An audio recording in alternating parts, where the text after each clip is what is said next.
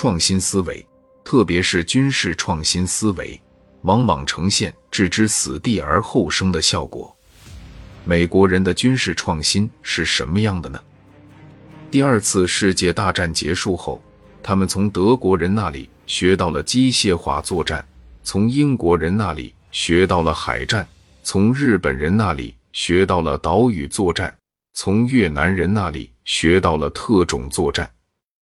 美国人模仿能力很强，全是学别人的。他们自认为对世界唯一的贡献就是数字化部队、信息化作战。真正逼使美国人进行大规模改革的是越战的空前失败。詹姆斯·邓尼根和雷蒙德·马塞多尼亚在《美军大改革：从越南战争到海湾战争》一书中说，越战经历。和 C3I 系统，也就是将指挥、控制、通信和情报各分系统紧密连在一起的综合系统，使美军同过去的军事传统彻底决裂。此后，高速发展的信息处理技术加快了美军的战法改革，信息化作战最终使美军在世界军事中独树一帜。创新往往源于挫折。大挫折往往造就大变革，创新借助于危机推动。朝鲜战争后期，美国人的创新曾让中国吃了大亏。麦克阿瑟认为，在朝鲜半岛，如果不使用原子弹，就得后撤。当时美军的计划是准备从半岛撤往日本部署。麦克阿瑟被撤职后，李奇微出任美第八军司令。这时情况就不一样了，他稳住了美军的战线，迅速向北推进，最后把战线稳定在三八线上。这是我们没有想到的。毛泽东当时要求把美国人赶到大海里去，李奇微就是在美军最灰暗的时候上任的。由于原美国第八集团军司令沃尔顿·沃克意外车祸身亡，李奇微于一九五零年十二月。担任美国第八集团军司令兼联合国军地面部队司令。一九五一年一月，李奇微以放弃汉城为战略诱饵，于一九五一年二月发动反击，遏制了中国人民志愿军的攻势。在此后一年多里，李奇微成为中国人民志愿军头痛的对象。和狂妄的麦克阿瑟相比，李奇微更注重解决实际问题。寻找志愿军的弱点，制定有针对性的战术。他上任初始就开始研究志愿军的打法特点、人员构成和组织机构等问题。在仔细研究志愿军前三次战役，发现他们都有一个共同特点，那就是每次战斗只持续八天。李奇微瞬间明白，这个数字绝对不是巧合。而使志愿军的攻势只能维持八天。由于我军推进速度太快，战线越拉越长，再加上美军掌握绝对制空权，不仅桥梁、公路被炸毁，运送物资的卡车绝大部分也都被炸毁，大量物资运送不到前线，无奈只能凭借人力牛车运输，最终导致前线步履维艰，只能进行八天时间的作战。除此之外，李奇微还发现，志愿军为了弥补空中力量的缺失，非常擅长打运动战，而且只会选择在夜晚突袭。李奇微抓到了志愿军作战的规律，把它称为“礼拜公式”。李奇微正是掌握了这个特点，最后才使我们陷入了很大的被动。李奇微采取磁性战术来对付我们的“礼拜公式”。我方攻势发起后，他们就节节后退。每天晚上，志愿军到了攻击停止线，他们就与志愿军保持三千米至四千米的距离。当他们后退到第六天、第七天时，开始反击。这时，志愿军的粮食不够了，后面的供应又不能及时送上来，美军就用优势炮火实施猛烈突击。志愿军的战役目的未能达到。在第五次战役中受到重大损失，这就是对方在战法上的创新。当我们的弱点被对方抓住之后，战局就发生了变化。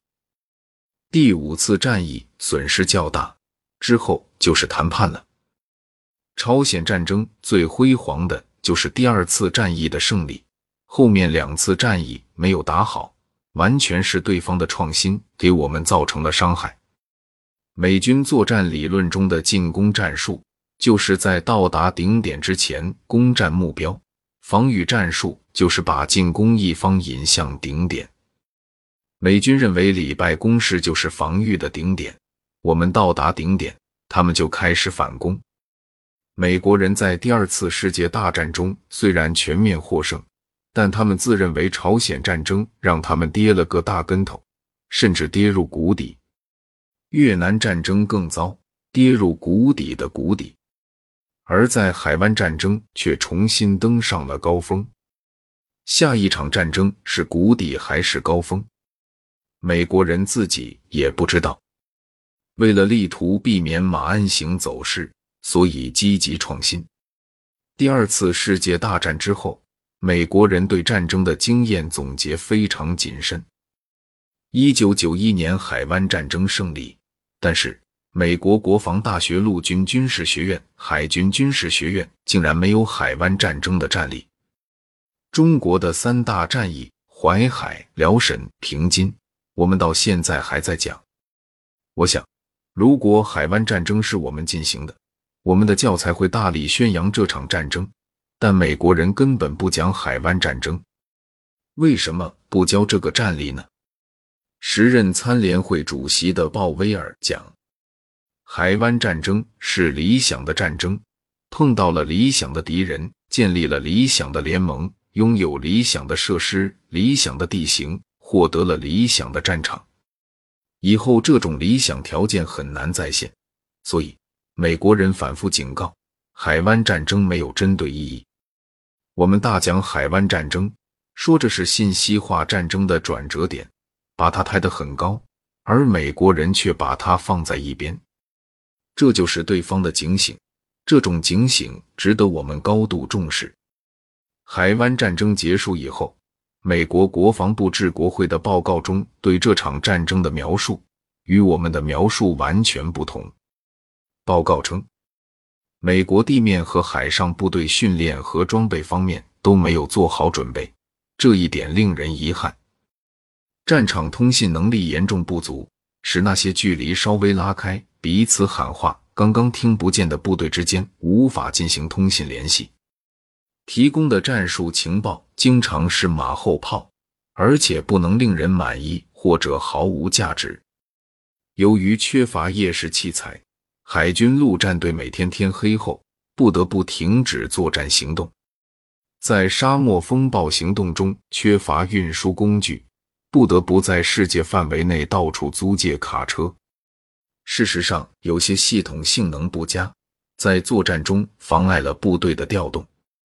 情报支援的不足，也越来越严重的制约武器效能的发挥。目前使用的压制敌方防空武器的飞机均已陈旧。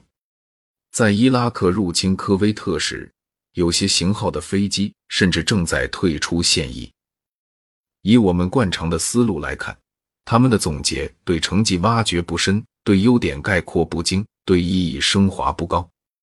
但他们对问题却挖掘很深，概括很精，升华很高。美国人如此重视自己存在的问题，我们必须高度警惕。我们这个对手很难对付，因为他还在保持清醒，还在创新。每一次作战之后，都重视总结经验，特别是查找问题。他把条令都搞成活页的，以便随时修订。这非常值得我们注意。